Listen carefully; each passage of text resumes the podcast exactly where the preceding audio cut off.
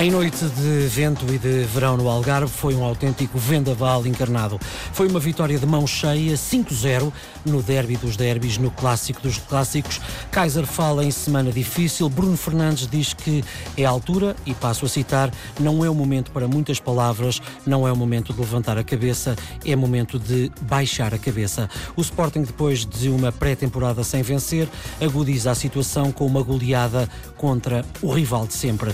Nesta emissão, com os grandes adeptos, a análise ao jogo Benfica Sporting de ontem, o que há a reter de leões e águias, o que se perspectiva para a frente, o melhor e o pior no arranque oficial da época para quem tem fortes aspirações. Esta é também a semana de arranque do Futebol Clube do Porto, já com o guarda-redes Marchesin e o médio Uribe. Os Dragões começam com um jogo a doer e que pode valer a passagem ao play-off da Liga dos Campeões. O jogo é na Rússia, esta quarta-feira, ante o Krasnodar, às 6 da tarde, contra o terceiro da Liga Russa da época passada. No dia 13, 13 de agosto, o Tira-Teimas no Dragão, às 8 da noite. Depois, ou os turcos do Basakeshir ou os gregos do Olympiacos são adversários no play-off para a fase de grupos. Na próxima sexta-feira e depois no fim de semana, arranca o campeonato da Primeira Liga. O Benfica começa a defender o título em casa com o regressado Passos de Ferreira. O Porto vai à casa do promovido Gil Vicente e o Sporting viaja até ao Caldeirão, na Madeira, para defrontar o Marítimo. Destaca ainda para o Famalicão, que está de regresso à Primeira Divisão.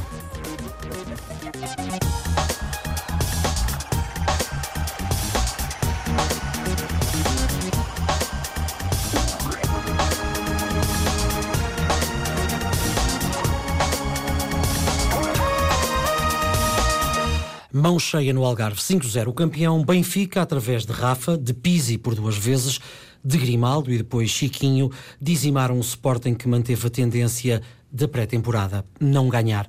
Neste caso, os vencedores da Taça de Portugal perdem de forma conclusiva com o rival de sempre. Telmo Correia, Benfica, em direto a partir dos estúdios de Faro da Antena 1, Jaime Mourão Ferreira, aqui em Lisboa, Nuno Encarnação, em direto dos estúdios do Porto da Antena 1. Telmo, começo por si, até porque é o vencedor. Foi um Benfica verdadeiramente arrasador, avassalador perante um adversário que continua sem se encontrar, ou estamos a falar uh, de uh, a, imprevisibilidade destes jogos faz com que uh, o Benfica tivesse ontem e o Sporting também uma noite muito singular. Boa tarde. Ah, boa tarde, Ricardo. enfim, de facto, e daqui de, um abraço para todos, daqui do, neste início de época daqui dos estúdios de Faro. Eh, enfim, eu não vou começar por dizer que fiquei tão contente que resolvi ficar em Faro, mas a circunstância é essa. E de facto, eh, aqui estou e estou aqui contente em Faro desde ontem à noite, onde tive a ocasião de ver o jogo ao vivo no Estádio Algarve. E uh, eu acho que aquilo que, que, que o Ricardo diz de, de introdução, uh, ambas as coisas são um bocado são verdadeiras. Ou seja, há um Benfica que claramente, enfim, não, não, não, não há não há como contornar, e de resto basta ver os títulos de toda a imprensa portuguesa e toda a imprensa desportiva e até da imprensa estrangeira. Tive a ocasião de ver a nota da marca e, enfim, toda a gente fala num Super Benfica, num Benfica arrasador. Quer dizer, portanto, o resultado, desse ponto de vista, eh, é evidente que quando o 2-0, 3-0 ainda podemos discutir. Agora, uma goleada destas, é evidente que o Benfica ganhou, ganhou bem e foi muito superior. Uh, agora, uh, eu concordo com a ideia de que é um jogo, quer dizer, e portanto isto não, não podemos tirar de um jogo conclusões definitivas, seja para aquilo que for, é um eu jogo. Eu fiz-lhe esta pergunta também porque na sexta-feira, na, na antevisão este jogo, uhum. o Telmo disse precisamente isso, que estes jogos são sempre, uh, são sempre de um X2, não é? Sim, sim, sim, eu não vou, eu não vou alterar aquilo que disse nesse dia, eu disse de resto duas coisas e não vou agora, o Benfica de resto tem uma semana particularmente feliz, ganha a International Champions Cup, Cup, não é? Quer dizer, e ganha uhum. também a Supertaça e contra o nosso, enfim, podemos dizer, eh, eterno rival e com uma goleada tão expressiva, não é? Quer dizer, portanto, é uma semana fantástica para o, para o Benfica, é uma excelente entrada do Benfica. O Bruno Lage Uh, dizia até, eu achei curiosa a expressão dele, enfim, aqui encerramos a, a, a pré-época, não é? Portanto, ele pôs este jogo ainda na pré-época, apesar de ser o primeiro uh, troféu oficial e o primeiro troféu da época, ele colocou um bocadinho no fecho da pré-época, ou seja, associou também à International Champions Cup, portanto é uma grande semana para o Benfica. Agora, os jogos muitas vezes vão para aqui, não é? Quer dizer, os jornais publicam hoje também, eu tive a ver o histórico de goleadas. Nós conhecemos goleadas, são raras, não é? Este tipo de goleadas são raras, mas acontecem, acontecem no passado, quer dizer, e vem um bocado a ver com a história do jogo. Quer dizer, se nós virmos objetivamente uh, e sendo justo e correspondendo até ao fair play, que eu acho que existiu, acho que existiu, não tenho a certeza, que eu vi sobretudo nas bancadas e que foi absolutamente fantástico, quer dizer, para quem já viu tanto disparate e tanta, tanta coisa errada e até situações de violência no futebol português, eu acho que os adeptos ontem, sobretudo, deram um exemplo extraordinário, quer dizer, eu estive nas bancadas do estádio, ao pé de mim estavam sportinguistas, estavam benfiquistas, eh, no fim do jogo trocámos opiniões, num, houve um ambiente absolutamente fantástico e, portanto, eh, nós sabemos que estes jogos acontecem, o Sporting entrou bem no jogo. Era isso que ia perguntar. É, o Sporting entrou Se bem no jogo. acha que há dois momentos do jogo, ou seja, até ao 2-0 aos 60 minutos e depois um Sporting um pouco mais perdido para Sim, lá Sim, eu diria que o Sporting, enfim, fazendo um bocadinho a análise daquilo que eu acho que foi o jogo, acho que o Sporting entrou bem no jogo e tem ali 10, 15 minutos em que tenta com o tal modelo de jogo, que, que eu acho que é um erro do treinador, mas tudo bem, porque também tinha os seus riscos, como acabou por se demonstrar, não é? Com a ideia dos três centrais e, portanto, o contra-ataque. O Sporting tem alguns contra-ataques perigosos, tem aquele, talvez o mais perigoso de todos, que é o Ferro, que acaba por cometer uhum. um erro e desviar a bola e felizmente o Vlaco Dimos estava atento e foi lá buscá-la, não é? De resto, o Vlaco Dimos está em grande no jogo. Está é? em grande no jogo, tem estado sempre em grande, mas os grandes guarda-redes é por isso que lá estão e as grandes uhum. equipas é suposto terem grandes guarda-redes. Os guarda-redes também jogam, não é? E também uhum. contam. Uh, e portanto, depois ainda há aquele remate do, do, Bruno Fernandes também muito perigoso. Há uma outra intervenção do Vlaco Dimos já não tão difícil, mas o Sporting entra bem. Uh, eu acho que tentou surpreender um bocadinho o Benfica e surpreendeu. Não vou fazer análises desagradáveis como ouvi no passado em relação ao Benfica quando nós ganhámos com, fazendo jogos defensivos fora, que era equipa pequena e não sei o que e tal. Não vou dizer aqui nada disso, porque eu acho que na, na, vitória temos que ter a capacidade de ser um bocadinho magnânimos e é aquilo que eu acho que o Benfica tem que ser neste momento. Mas o Sporting entrou bem, entrou numa lógica de tentar surpreender, sobretudo em contra-ataque, não é? Mas depois o Benfica, uh, mais sereno, começou a estabilizar o jogo e, enfim, e pela qualidade, sobretudo extraordinária, de dois jogadores que estiveram e são de facto as figuras do jogo, Pizzi e Rafa, Curiosamente aí não me enganei, porque quer numa antevisão que fiz com o nosso uh, companheiro Tiago Alves, Uh, no ambiente de grandes adeptos, mas a BTV quer também, se não estou em erro, já não posso garantir, na Antena 1 tinha dito que era dois fez, jogadores de quem eu esperava isso, bastante. Fez, fez, exatamente, esperava exatamente que Pizzi e Rafa fossem os homens do jogo, e assim foi. Pizzi uh, para Rafa. como incontornáveis até. Uh, incontornáveis. Dei-os como incontornáveis e não me enganei, portanto desse, acertei desse ponto de vista. Uh, gosto também de acertar, também não acertamos sempre, às vezes podemos uhum. enganar-nos, uhum. não é? Mas, mas neste caso correspondeu. Pizzi a colocar muitíssimo bem a bola em Rafa e, e, e Rafa, de facto, a, a fazer o gol. Eu achei, sinceramente, enfim, não sei o que é que pensam disso, mas eu achei que o jovem, o jovem lateral direito do Sporting foi uma aposta um bocadinho arriscada. Ele é um bom jogador.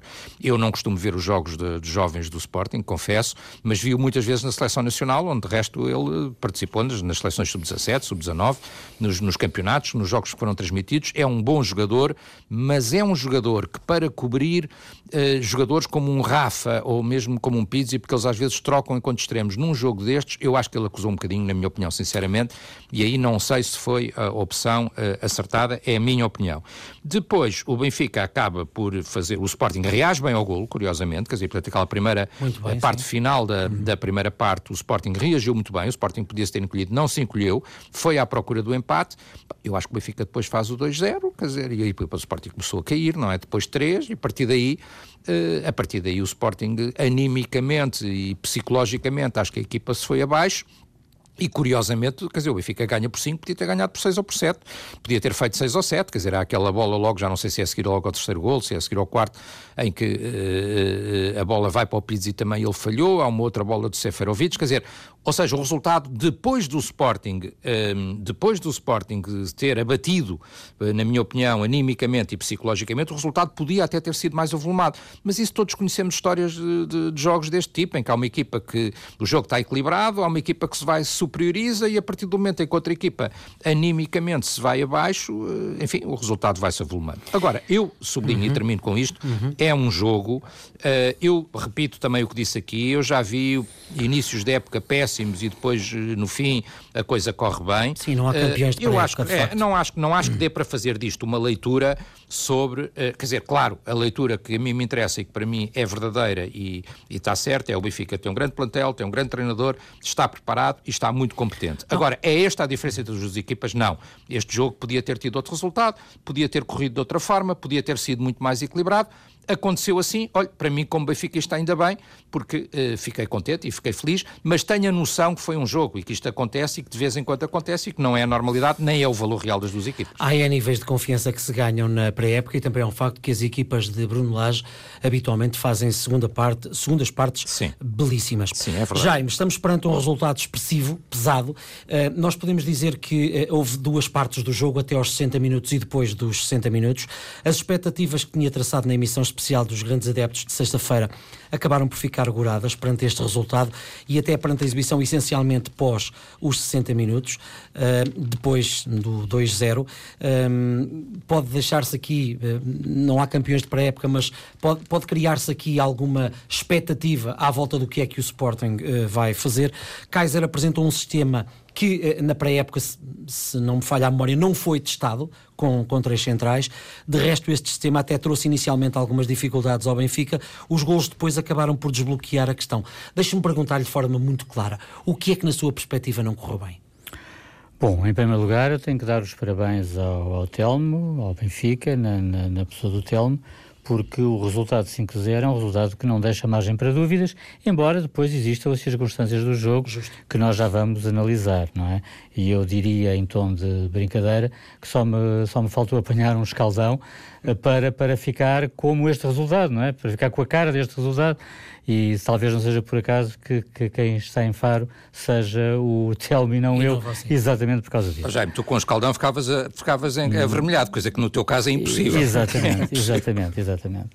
Um, bom, mas portanto, dito isto e pass, pa, passada a brincadeira, uh, eu acho que quando se perde é necessário perceber o como e o porquê e ninguém nestas circunstâncias é imune a críticas, desde que elas sejam obviamente construtivas, não é? Porque só assim é que podemos evoluir. E eu estou muito à vontade para falar nisso, porque eu defendi sempre o 4-3-3 e nunca o 3-4-3 ou, pior do que isso, o 3-6-1, como nós vimos ontem muitas vezes Com base Dost sozinho à frente. Sozinho, completamente sozinho, ora, ora, não, não, não, não se pode exigir de um jogador com base Dost que faça aquilo que ele instintivamente não consegue fazer, ele não pode fazer, não é? Isto relativamente a algumas críticas que temos ouvido a Basos. No entanto, eu, vou, eu gostaria de centrar uh, a minha análise fundamentalmente nesta estratégia, em, em, antes de mais nada, porquê? Porque eu acho que uma equipa, sei lá, com todo o respeito que merece, obviamente, o Rio Ave ou o Moreirense, por exemplo, uh, acho que podem chamar o adversário porque ele é superior, neste caso seria o Sporting, chamar, chamar o Sporting para jogar no seu meio-campo e de repente partirem em rápidos contra-ataques contra para tentar surpreender o adversário. Eu compreendo isso. Já me custa a compreender que o Sporting faça isso, seja perante o Benfica, seja perante outra equipa qualquer. Compreendo que Kaiser tenha feito isso na, na, na temporada passada frente ao Braga, como forma de surpreender completamente, do ponto de vista estratégico, um adversário que não estava minimamente preparado para tal. Mas não é o caso agora, porque Bruno Lage, outro dia, uh, colocou essa questão frontalmente a Kaiser, naquele frente a frente uh, que houve. Portanto, uh, dir-se-ia que o, o treinador do Benfica, que eu devo dizer agora como à parte, que foi um achado extraordinário, quer dizer, o Benfica ter encontrado no seio dos seus quadros um treinador com a qualidade de Bruno Lage, que eu acho absolutamente fenomenal. Aliás, aquele, isto agora também, já agora só para prolongar um pouquinho à parte, aquele pontapé de baliza que ele ensaiou já mostra como ele está atento a inovações de regras. Sim, eles agora querem. A tudo, é? a tudo aquilo que mexe. Querem, ele está atento querem a tudo. impedir esse tipo de jogada, mas de facto é uma. É uma não, não há dúvida nenhuma, não há dúvida nenhuma, não há dúvida nenhuma de que Bruno Lage está atento a tudo o que sim, mexe. Sim e está a pensar exatamente em tudo e também pensou nessa possível estratégia, nesse esquema tático que foi implementado por Kaiser e que, na minha opinião, não resultou. E não resultou porquê? Basicamente pelas razões que eu, que eu, que eu explanei aqui, ou seja, a possibilidade de Acunha pressionar o lateral direito do Benfica, por ser um jovem inexperiente e deslocar da sua posição, porque ele era um lateral esquerdo, certo. a jogar do lado direito, Nuno Tavares, uh, isso deixa de existir. com, com os três centrais, porque o Sporting recua tanto no terreno que, no fundo, faz o convite para o Benfica montar o seu acampamento no, meio, no seu meio campo defensivo. Onde o Benfica é fortíssimo. Onde o Benfica é fortíssimo. Portanto, jamais Marcel Kaiser, na minha opinião, poderia optar por essa, por essa solução. Depois vemos o quê? Vemos também, uh, vemos que o, o Sporting cria perigo em algumas oportunidades, lá está, em contragolpes, rapidíssimos. O primeiro passe do Matia a isolar uh, Bruno Fernandes é extraordinário. Uh, depois temos um guarda-redes que também fez a diferença. É preciso notar, Vlaco Dimos faz três defesas fenomenais na primeira parte que uh, mantêm o nulo para a sua equipa sendo certo que o Benfica eh, desfaz o Eu nulo. acho que a última já mantém o 1-0, não é? Penso eu. Eu penso que não, eu penso que não. não eu penso não, eu penso que não, eu penso que não. Aquela própria defesa que ele faz não. àquele atraso do ferro é extraordinário. É, é extraordinário, mas isso é logo no início do, do jogo. jogo exato. Mas eu, seria eu, uma infelicidade porque seria no limite um autogol, mas exato. é o guarda-redes está muitíssimo atento e vai lá muito bem buscar sem a bola. Sem dúvida, e por isso eu digo que o Vlaco Dimos fez a diferença, também ele, e eu digo também ele porquê? Porque da mesma forma que nós elogiamos muito Renan uh, nas vitórias conseguidas nos, nas grandes taças. penalidades, nas taças da, da época anterior, uh, também devemos dizer que ele poderia ter feito mais, nomeadamente, oh, oh, mas é só na minha livro. opinião... É só no livro. Oh, não, não é só no livro. Eu ah, acho eu que no primeiro gol, no, no, primeiro gol ele deve importunar Rafa mais Rafa é do rápido. que importuna, porque ele fica pregado à baliza. E um guarda-redes hoje em dia não pode estar pregado à baliza. No terceiro golo, que é o terceiro golo que mata tudo, porque Kaiser estava a preparar substituições daquela altura e sofre o terceiro golo uh, logo a seguir ao segundo, Uh, eu acho que Renan está mal posicionado, ele aliás toca na bola, mas bastaria ele o estar mais... O gol é o do livro, não é? É o do livro, é o Sim. do Grimaldo. Eu acho que no livro ele podia ter feito ele, melhor, ele Bastaria ele estar posicionado mais 20 centímetros ou dois palmos mais para o meio e ele, que mesmo assim toca na bola, teria condições de defender a bola consequentemente o Sporting não, não cairia da forma brutal como caiu. Eu quero ouvir o Nuno também sobre isto, mas queria-lhe só perguntar: Diga. acha que é o sistema que Kaiser uh, coloca que acaba por, uh, por fazer com que tudo seja assim? Na minha opinião, eu acho que passa uma mensagem errada. Aliás, na para minha... quem? Para os jogadores ou para fora? Para os jogadores, para os jogadores e para fora quem está a ver o jogo da maneira como eu vejo. Porque eu não acho que o Sporting seja acha que há um inferior ao Benfica. Acha que há um excesso de respeito em relação ao Benfica o facto de jogar com três centrais? É isso que está a dizer? Eu acho que é mais do que, do que respeito. Eu acho que é Medo? inferioridade. É, é, o assumir de uma inferioridade. Ou seja, o Sporting só poderia surpreender o Benfica em contragolpe, quando, na minha opinião, o Sporting deveria pressionar alto com a Cunha também, mas numa defesa a 4 com Thierry, que na minha opinião, e lá está, é isso é que me preocupa. O que me preocupa fundamentalmente é, é o facto de o Benfica ter um grande treinador, chamado Bruno Lage, e ter desencantado, sabe Deus como, um treinador que eu considero extraordinário pelas razões que apontei aqui, uhum. e pelo facto de uh, um, o discurso, o discurso uh, de, de, de Marcel Kaiser não ser o discurso de um líder, um discurso amplamente motivador, porque aquilo que ele deveria, na minha opinião, dizer, claro que é fácil nós fazemos prognósticos à segunda, uhum na segunda-feira, estamos a falar à segunda-feira, mas é uma análise muito sincera e muito franca.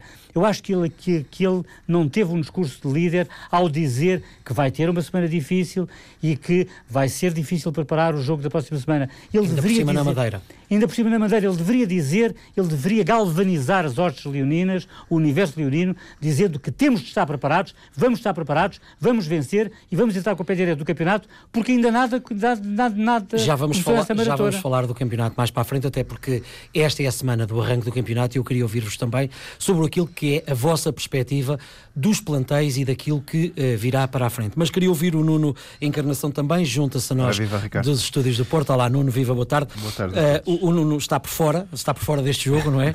Está a jogar por fora. Sim, mas sempre atento. Exato. Qual é a sua leitura sobre este vendaval que aconteceu ontem na noite de Algarvia? Ora bem, boa tarde a todos e em especial também aos nossos ouvintes que cá estão mais uma vez a, eh, a ouvir-nos a passo e passo aquilo que nós estamos para interpretar dos jogos. Eh, eu não queria uh, aqui diabolizar Kaiser, porque Kaiser conquistou duas taças o ano passado, quer dizer, e, e, e, tem o mérito das conquistas que teve numa altura muito difícil do Sporting.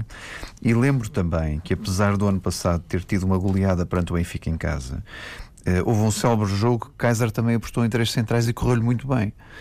É, e por isso, eu não vejo, mas é justificação para que as coisas tenham corrido mal desta forma. tinha trabalhado isso na pré-época, isso é, que é um bocado estranho. Pois, é? mas, mas lembras-te disso, então? Sim, lembras tá bem, mas, mas eu, já, isso, já, já, já, e, já, eu próprio já falei nisso. E, sim, sim. e, por isso, e por isso, a minha pergunta aqui é o que é que se passou na, na mente dos jogadores do Sporting? Me parece que não deram tudo, quer dizer, acho que há aqui qualquer coisa que se passou de errado, porque aquilo que nós percebemos é que Bruno Fernandes era um ataque continuado e era a pessoa que mais se entregava e, e muitos dos outros jogadores estavam uh, abaixo das expectativas que nós tínhamos. Até porque, vamos lá ver, uh, esta ah, defesa contra as equipa, Desculpa interromper, tu tinhas a equipa Sim. toda a jogar para o Bruno Fernandes, não é? Claro, dizer, também não deixa de ser uma coisa, não deixa de ser uma coisa estranha, até na de ele continuar ou sozinho. Tu tens, um de cada vez. Jaime, eu queria falar... Só muito rapidamente, tens o Bruno Fernandes deslocado para a esquerda na maior parte do tempo, o que é contra a natura, na Já, minha opinião. só o Nuno acabar a opinião dele. Agora, eu quando, quando vi o início da, da, da, da, da disposição tática, eu percebi, por exemplo, que Mateo Coates e Zeneto são três experientes centrais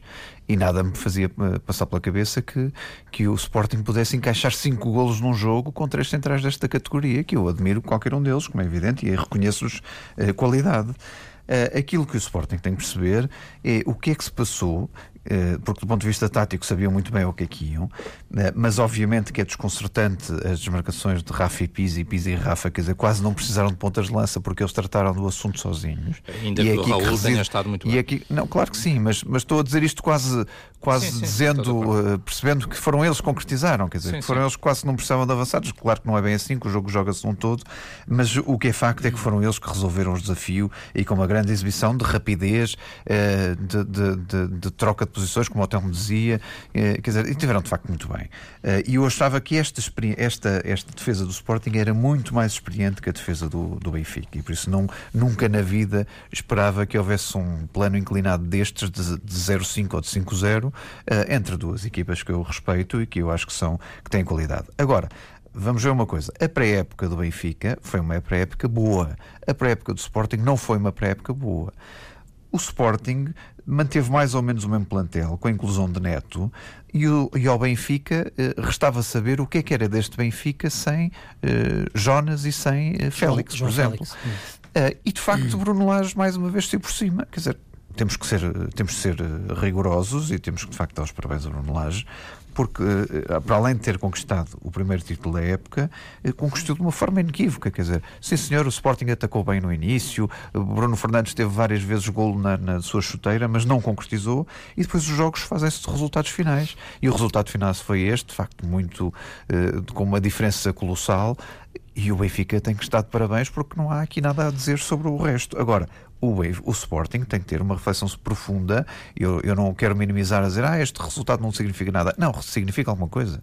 Quer dizer, alguma coisa está de errado quando, com o principal rival, com aqueles que são os três grandes do, do, do futebol português, com o Porto, o Benfica e o Sporting, uhum. há um desnível tão grande num jogo de 90 minutos. Alguma coisa está de errado neste plantel do Sporting. Obrigado, Nuno. Pausa nesta emissão. Regresso daqui a pouco. Ora, na segunda parte dos grandes adeptos, nós vamos antecipar a primeira mão da, da terceira pré-eliminatória da Liga dos Campeões, onde está o Futebol Clube do Porto, e antecipamos também aquela que vai ser a primeira jornada do campeonato.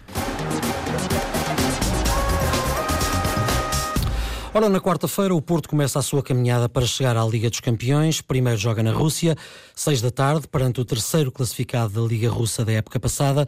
Falamos do Krasnodar, um clube fundado em 2008, com uma história muito recente, mas que parte para esta competição para seguir em frente com a expectativa de jogar depois o play-off e por fim chegar à fase de grupos da Liga milionária.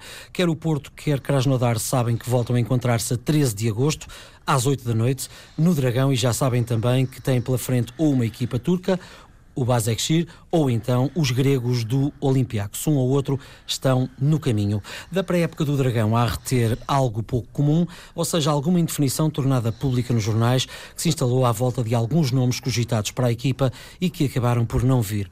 Bruma, Keylor Navas, Kevin Trapp foram rostos mais visíveis. Depois, e quase em fotofinish para o jogo da Liga dos Campeões, chegaram finalmente Marchesin e Uribe, dois elementos tidos como fundamentais para substituir Iker Casillas e Héctor Herrera, respectivamente. Vale a pena recordar que dos três grandes, o Futebol Clube do Porto foi aquele que viu os jogadores mais influentes abandonarem o plantel. Felipe, Militão, Herrera e Brahimi são protagonistas, sem esquecer Oliver ou o próprio Iker Casilhas, que por motivos de saúde se viu obrigado a parar. Há ainda dúvidas à volta da continuidade de três homens da frente, Abubacar, pouco utilizado nesta pré-época, Marega e também Soares. Luís Dias, Nakajima, marcando de regresso, tal como Sérgio Oliveira, marcam o início da época portista, com três jovens jogadores da formação a darem nas vistas, principalmente Romário Baró, mas também Tomás Esteves e Fábio Silva. Nuno, que expectativas é que tem para este jogo com os russos do Krasnodar? Gostava de ouvir sobre as performances dos jogos da pré-temporada e perante isso que Porto acha que vai entrar na Rússia? Vamos ver, o, o Porto que eu espero nesta Liga dos Campeões, nestes próximos quatro jogos, que eu espero que sejam quatro, por isso é sinal que passaremos aqui a questão russa, é, é um Porto que deseja eh, estar num palco onde está sempre, onde costuma estar sempre e costuma fazer bons resultados, que é a Liga dos Campeões. Agora, eu não consigo, de facto, ser bruxo nem antever o que é que vai acontecer. Eu, eu, o Porto teve aqui grandes transformações na equipa, eh, teve uh, um mercado longo até hoje e ontem a chegarem jogadores novos, e, e, não sei se ainda está fechado, porque o mercado inglês ainda não fechou. Fecha Isso pode acontecer, na questão Marega, por exemplo, que, uhum. que é a minha principal preocupação. Uh, que de resto está convocado para ir à Rússia. Exatamente. E, o, e Sérgio Conceição teve aqui uma dificuldade crescida, que houve muitos jogadores que só podiam ser contratados a partir de dia 1 de julho por causa das questões financeiras. O Porto tinha que fechar um exercício positivo até 30 de junho e a partir daí é que podia contratar alguns jogadores eh, para, para fazer parte do novo exercício financeiro de, de, que, que, entrou agora recentemente. E por isso esta é a dificuldade com o Sérgio Conceição separou. Eh, muitos jogadores a saírem, muitos jogadores que saíram do, do plantel do Porto, há uma reestruturação muito grande e esta chamada dos meninos do Porto, que já há muito todos os adeptos esperavam, uh, que têm dado boa conta também.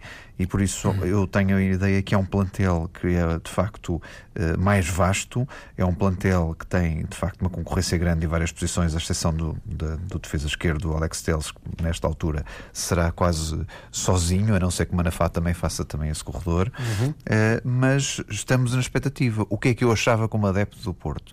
Que me falta aqui um ponta de lança, um ponta de lança, um batador, à semelhança do que acontecia com Jonas, à semelhança do que acontecia e que acontece com Base Dost. Eu gostava de ter uma figura, uma referência da área destas no Mas os, os existentes não lhe dão garantias? dão garantias para, o, sistema, para o sistema, que o Sérgio Conceição desenhou, hum. porque se o Sérgio Conceição desenhou este sistema e se quer este tipo de jogadores, é sinal que vai jogar num sistema destes, com se calhar dois avançados à frente. Uh, agora, eu acho que há jogos no Porto que uh, poderiam jogar apenas com o avançado e gostava, já como ano passado, houve uma dificuldade grande em o Porto fazer golos, de ter um ponta de lança também com uma característica diferente. Agora, se o Sérgio Conceição escolheu estes jogadores, confia neles, acha que são estes que vão fazer o Porto com mais golos este ano, e eu cá uhum. estou para ver, obviamente, uhum. como adepto, tenho que acreditar nas escolhas que, que ele tem feito. Telmo, o, o Porto apresenta mais saídas e mais entradas do que os restantes rivais, tendo em conta, eu estou a falar de jogadores nucleares para esta temporada. Isto predispõe, que, predispõe construir uma equipa não totalmente nova, mas quase, com uma percentagem grande de novos jogadores. Acha que pode ser uma vantagem para o Benfica e para o Sporting também quero ouvir o Jaime sobre isto, esta, esta construção de uma equipa praticamente nova? Não, enfim, é evidente, há uma incerteza ainda em relação àquilo que será o Porto e, enfim, nós já vimos algumas coisas interessantes na, na pré-época, mas obviamente que aquilo que vai ser o Porto e a competitividade do Porto, com tantas alterações ou com alterações tão significativas e com a chamada de jovens jogadores, como dizia agora na Encarnação, uh, é ainda, obviamente, uma incerteza. Uh, em relação à leitura que eu, como benfiquista, faço disso. Um, enfim, o que eu diria é o seguinte: quer dizer, nós no Benfica estamos uh, confiantes naquilo que vamos fazer, não só porque começamos muito bem, fizemos uma pré-época excelente, convencendo talvez o torneio mais importante uh, do ponto de vista global, não é? Do Mundial, eh, de clubes, eh, como também esta vitória na Supertaça. Estamos confiantes, mas não tanto só por isso, estamos confiantes porque sabemos o trabalho que está a ser feito no Benfica, sabemos eh, as opções. Ainda há pouco estávamos a falar, o Nuno dizia, bom, o Benfica quase não precisa de avançados, é verdade, mas os avançados estiveram bem. O Seferovic ah, conhecemos bons, bem. Hotel, são bons. O Raul de Tomás, eu gostei de o ver ontem, não é? Quer dizer, gostei de o ver. Acho que para um jogador que está há um mês e meio no Benfica, mostra já níveis de entrosamento muito interessantes e que pode vir a ser muito útil. Uh, e, portanto, quer dizer, a minha confiança no Benfica é, no facto, é o facto de sermos campeões, de mantermos o treinador, de mantermos a tal estabilidade que tanto se, falta no, tanto se fala também, por exemplo, no Sporting, mas parece não, não chegar, mas que no Benfica claramente existe. E, portanto, essa estabilidade e a qualidade do Benfica é a nossa confiança e o facto de sermos campeões. Eu digo e o sempre, Porto quem, é, campeões, quem é campeão, quem é campeão uh, parte sempre na pole position para, para o uhum. campeonato seguinte, na minha opinião. Uhum. E, portanto, o Benfica tem-se favorito. Não tanto pelo Porto, porque o Porto também, já muitas vezes, uh, e o próprio Sérgio Conceição já o fez no passado, é capaz de, a partir de algumas incertezas, construir uma equipa. Portanto, vamos esperar para ver. Eu nunca fiando. Mas nunca qual é a sua perspectiva em relação à participação na Liga dos Campeões do Em relação Porto? à Liga dos Campeões, jogo? eu acho que o Porto tem todas as condições para chegar à fase de grupos, quer dizer, porque o Porto é claramente favorito em relação ao Krasnodar, hum. na minha opinião. Eh, obviamente, é uma deslocação, é uma deslocação longa, eh, tudo isso, mas o Porto é claramente favorito e acho que o Porto continua a ser favorito, seja com o Istambul, seja com o Olympiacos. De resto, eu vi o ano passado o Benfica também confrontar-se com equipas já desse nível, não é? Quer dizer, de, de, de, do nível que o Porto poderá encontrar na segunda uh, eliminatória, designadamente o Olympiacos. O Istambul é um clube turco, mas é um clube turco um bocadinho atípico porque não tem aquela grande massa e aquele grande apoio que têm as equipas turcas normalmente. Uh, e, portanto, é um bocadinho abaixo até do normal, mas será um bocadinho mais exigente a segunda ronda, a que eu penso que o Porto chegará. Uh, não sei que efeito é que isso terá, quer dizer, eu acho que o Porto está um bocadinho na situação do Benfica ano passado, portanto vai ter que, vai ter que pedalar, olha, vai ter, como se diz muito em algumas zonas do Norte, vai ter que andar da perna, não é? Quer dizer, uhum. portanto, vai ter mesmo que andar da Ainda perna ter para... que ir à luz, não te esqueças uh, nessa, nessa Vai ter que ir à luz a meio destes confrontos. Do segundo, exato. A meio, a meio destes confrontos europeus, exatamente, a meio destes confrontos europeus vai ter que ir à luz. Uhum. O Benfica, o ano passado, a ideia que eu tenho é que o Benfica passou muito bem, como eu penso que o Porto também conseguirá passar uh, este ano, depois ressentiu-se um bocadinho desse esforço todo e dessa essa antecipação toda que teve que fazer, não é? A segunda volta do eh, campeonato. sim, não, há ali aquela altura de, em, que, em que há aquele colapso, eh, de alguma forma, eh, que, aquela, aquele ciclo negativo que, que a equipa ainda com o Rui sim. Vitória teve, Será na um minha opinião, Rui Vitória, hotel, também, não, mas também foi um bocadinho reflexo daquela entrada, porque do esforço que o Benfica teve e toda a antecipação que teve. Não, não estou uhum. a fazer nenhum prognóstico sim, negativo é para o Porto, não sei se isso vai acontecer ou não, mas obviamente isso pode ter um uhum. reflexo na equipa. Tem exigência, mas eu acho que o Porto, em relação a qualquer uma dessas equipas, é favorito e chegará ouvir, à fase de grupos. Deixem-me ouvir o Jaime também sobre uhum. isto. Jaime, a sua leitura sobre a participação do Porto na Liga dos Campeões? Acho que o Porto deve olhar com muita cautela para este Krasnodar, porque este Krasnodar já está muito rodado, já vai em quatro jornadas, já jogou inclusivamente no campo do primeiro classificado, que é o Zenit, onde empatou, empatou. foi o último, foi o último jogo que fez. Portanto, o Porto deve vir com, com cautelas redobradíssimas face a esta deslocação, que não é nada fácil, porque, ainda para mais sendo o primeiro jogo, se o Krasnodar consegue uma vantagem qualquer que ela seja, depois vai ser muito difícil dar a volta aqui em Portugal. Portanto, eu acho que o Porto, à partida, teoricamente, tem todas as condições para seguir em frente, mas não pode esmorecer minimamente em termos de consideração. Para além disso, referir que uh, são uma certeza, na minha opinião, os dois jovens, Romário Baró e Fábio Silva, são dois excelentes jogadores e são duas certezas já do plantel e é bom ver isso, não apenas em termos do futebol português, mas também para o próprio Porto, em particular, que não tem tido eh, muita, muita, muita gente da sua formação a integrar os quadros da equipa principal. Agora, evidentemente, estamos perante um, um Porto que é uma incógnita para todos.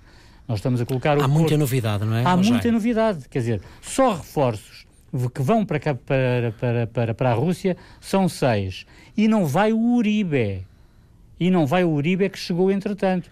Portanto, quer dizer, e à partida o Uribe terá lugar, eu não direi cativo, porque ninguém faz uh, contratos de, de, titular, não é? Mas quer dizer, à partida, teoricamente, volto a dizer, Uribe é para se fixar no, no, no 11 titular do Porto. Portanto, é muita gente nova.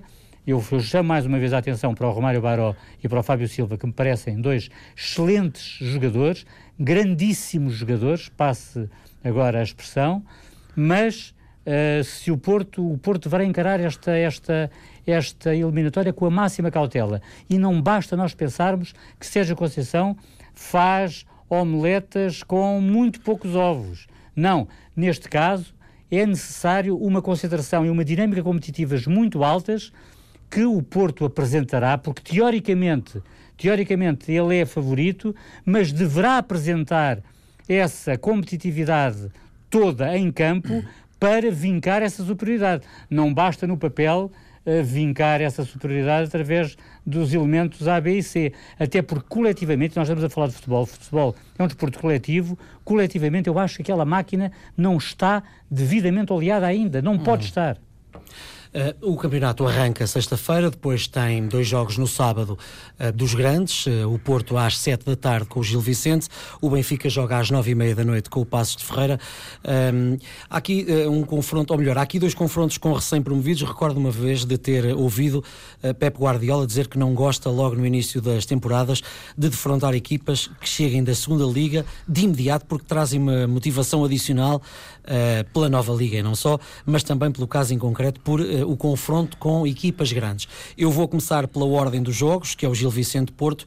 Há aqui uma preocupação redobrada, uh, Nuno? Sempre, porque eh, ainda agora percebemos que nós não sabemos que Porto é que vai ser este, porque ainda não o vimos em competição a sério hum. e pelas novidades todas que aqui encara.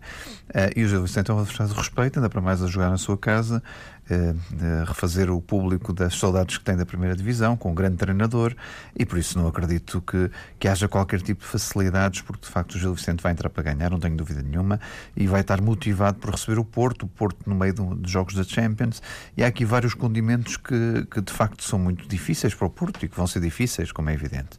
E, e aí está essa frase do Pep Guardiola, de facto perfeita, porque eh, quem vem da segunda divisão eh, e quem vem com a ambição que este treinador do Gil Vicente incute nos jogadores, vem com a ambição que pode bater o pé a qualquer um dos grandes, jogando em casa, eh, e vem com essa legítima admissão de o fazer. E por isso o Porto só tem que mostrar em campo que é capaz do contrário.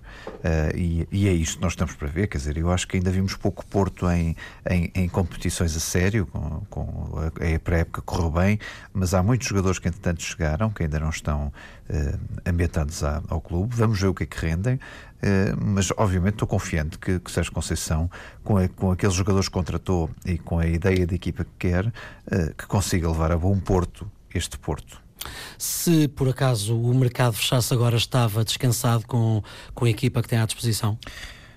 Era o que eu dizia, eu, eu, eu tenho muito medo que Marega saia, porque eu acho que está tem um valor muito baixo de cláusula para qualquer clube poder bater esta cláusula de rescisão e sair. Mas eu continuo ainda assim não há propostas. ainda assim não há propostas. É, isto é tudo muito bonito, que toda a gente sai pela cláusula de rescisão, mas veja-se, contam-se pelos dedos quantos é que saíram uh, em Portugal. Contam-se pelos dedos.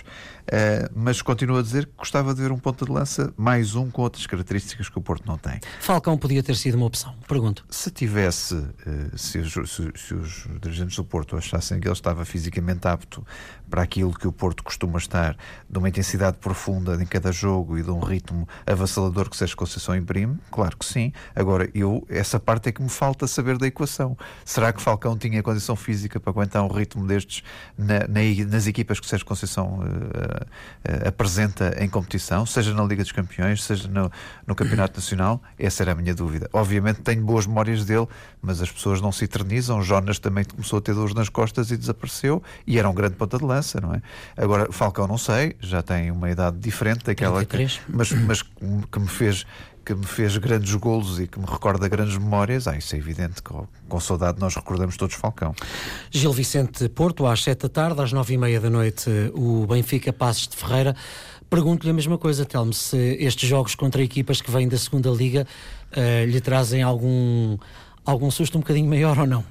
Não, é, quer dizer, eu acho que uh, a frase do Pep Guardiola e que, que tu citaste faz todo sentido, um, é verdade e é particularmente verdade no Campeonato Português. Quer dizer, nós temos visto ano após ano um, as equipas que sobem, às vezes ficarem depois no final nos primeiros lugares do campeonato, não é? Quer dizer, e fazerem épocas de, de, grande qualidade. Já aconteceu com várias equipas que subiram e foram logo no primeiro ano de subida, ainda agora vimos também, sei lá, um Santa Clara, já vimos no passado um Moreirense, equipas que sobem e fazem grandes épocas uh, logo a seguir à subida. O, o Passos Ferreira, ainda por cima, é um crónico, enfim, o Passos Ferreira é uma, uma equipa de primeira divisão, não é? Quer dizer, que desta vez uh, desceu, mas, mas que regressa e, portanto, e regressa seguramente bem e para fazer um bom campeonato. Portanto, eu acho que a frase do Pep Guardiola, particularmente ele não o disse a pensar em Portugal, como é evidente, mas particularmente em Portugal tem todo o sentido. Uh, em relação ao Benfica, o Benfica tem a vantagem de que joga na luz, o Benfica na luz uh, tem sido uh, senhor, e, portanto tem dominado os jogos que tem feito e, portanto, isso dá-nos alguma confiança. E eu gostei de ouvir o Bruno Lage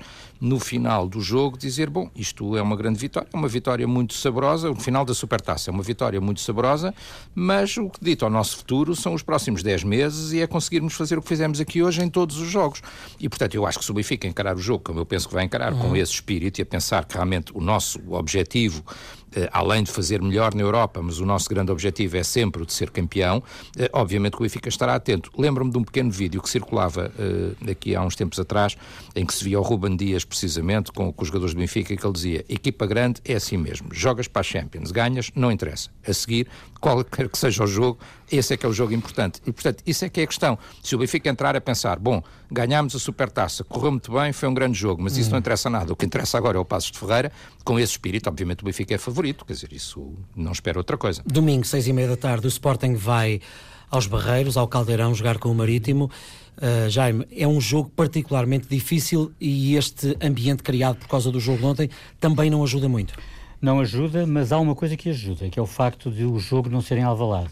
Se fosse Alvalade, Era seria pior? muito... Eu acho que sim, eu acho que seria muito pior. Portanto, os jogadores estão mais soltos, estarão mais soltos. Agora, é bom frisar o seguinte, o Sporting vai encarar este primeiro jogo já com uma baixa na equipa, que é Dumbiá. Dumbiá não vai poder integrar o 11 titular, não é? é? Ele foi expulso. E resta saber se Bruno Fernandes vai ou não. Pode Bom, ser vendido, isso aí já, já foi vendido 150 vezes. Eu nem comento, eu como lhe digo, relativamente ao Bruno Fernandes, Ricardo, eu mantenho aquilo que disse. Só quando houver uma informação, um comunicado oficial do Sporting a dizer que ele foi, que ele saiu, é que eu acredito. O jogo de domingo. O jogo de domingo, sem Dumbiá, ainda mais difícil se torna. Eh, há uma descompressão pelo facto de uh, não serem Alvalade. Agora, há o perigo natural de ser na Madeira. E nós sabemos como estes jogos é um na Madeira difícil. São, são complicados, sobretudo para o Sporting. E para aliás. o Porto também. Para todos. Para Exatamente, para mas para o Sporting para o eu, eu associo, eu associo a, a problemas Eu não tenho aqui dados estatísticos, mas acho que o Porto e o Sporting têm mais eu dificuldades que o Benfica na Madeira. Eu não, não digo o contrário, mas foi na Madeira, eu não, não, não, não, não, me, não me esquecerei jamais disso, foi na Madeira que começaram aqueles problemas que redundaram, que redundaram em Alcochete. Portanto, para mim. Começaram em Madrid, mas depois continuaram. Exatamente, na mas na Madeira, no aeroporto da Madeira, aquilo foi tremendo. Consequentemente, eu jamais me esquecerei dessas, dessas imagens, perdurarão para sempre na minha memória. Consequentemente, uh, o Caldeirão não, não, não, não traz nada boas memórias. Agora, efetivamente, eu acho que o discurso do treinador, quer para fora, uhum. Para quem o ouve, quer para os jogadores, deve ser mais motivador e deve ser de um líder.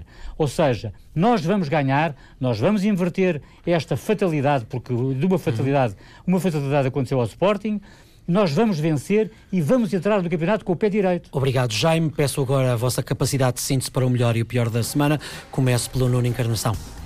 O melhor eu destaco o Porto na volta ao popular de bicicleta, que acho que era importante que as equipas de grandes também tivessem. chegar ao ciclismo. É, e, e gostava, de, gostava que isso acontecesse, como é evidente.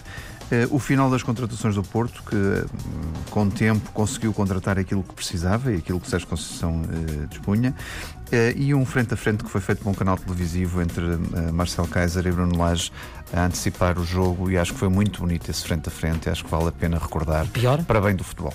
A pior, uh, uma alegada agressão um dirigente do Sporting uh, no jogo do, do, do, do, Benfica 5, Sporting 0, nesta final da taça, uma agressão feita por 15 adeptos, segundo o próprio, que eu acho que não enobrece nada o início do ranking desportivo. Telmo?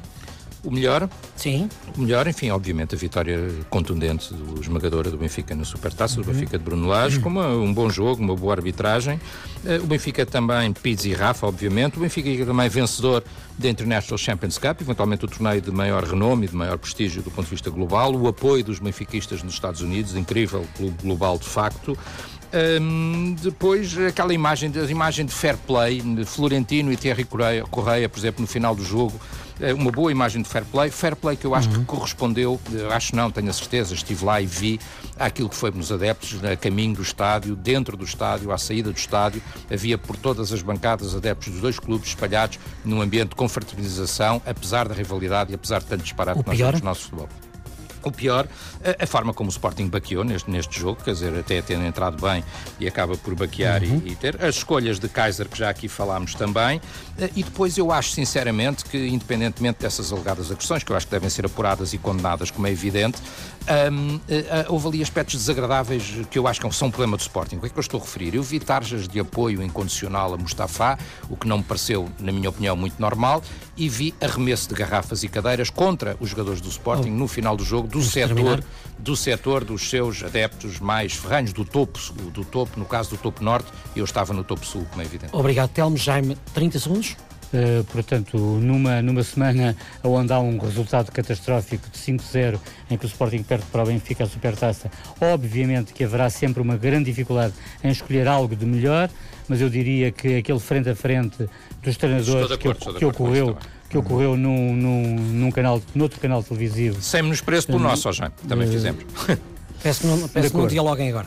Uh, para além disso, também a imagem de Thierry Correia, que foi, na minha opinião, dos melhores a par do Umbiá no, no, no, no clássico da Supertaça, uh, confortado por Florentino. O pior, obviamente, que uh, a derrota estrondosa que o Sporting sofreu, o discurso pouco consentâneo, pouco consentâneo entre, entre as diversas individualidades do clube, nomeadamente Bruno Fernandes, o presidente e o treinador, e também, e também uh, uh, o facto de, de, de, de não se ter conseguido não se ter conseguido apagar aquela imagem de pré-época desagradável que o Sporting teve. Obrigado, Jaime, Paulo Martins, Paulo Povo, Jorge Almeida, Nuno Isidro. Os grandes adeptos é um programa Tiago Alves hoje com Ricardo Soares. Volta no sábado a edição número 1 um da próxima temporada do Grandes Adeptos Total. É para ouvir depois das duas uma boa tarde, boa noite, boas férias ou bom trabalho, se for caso disso.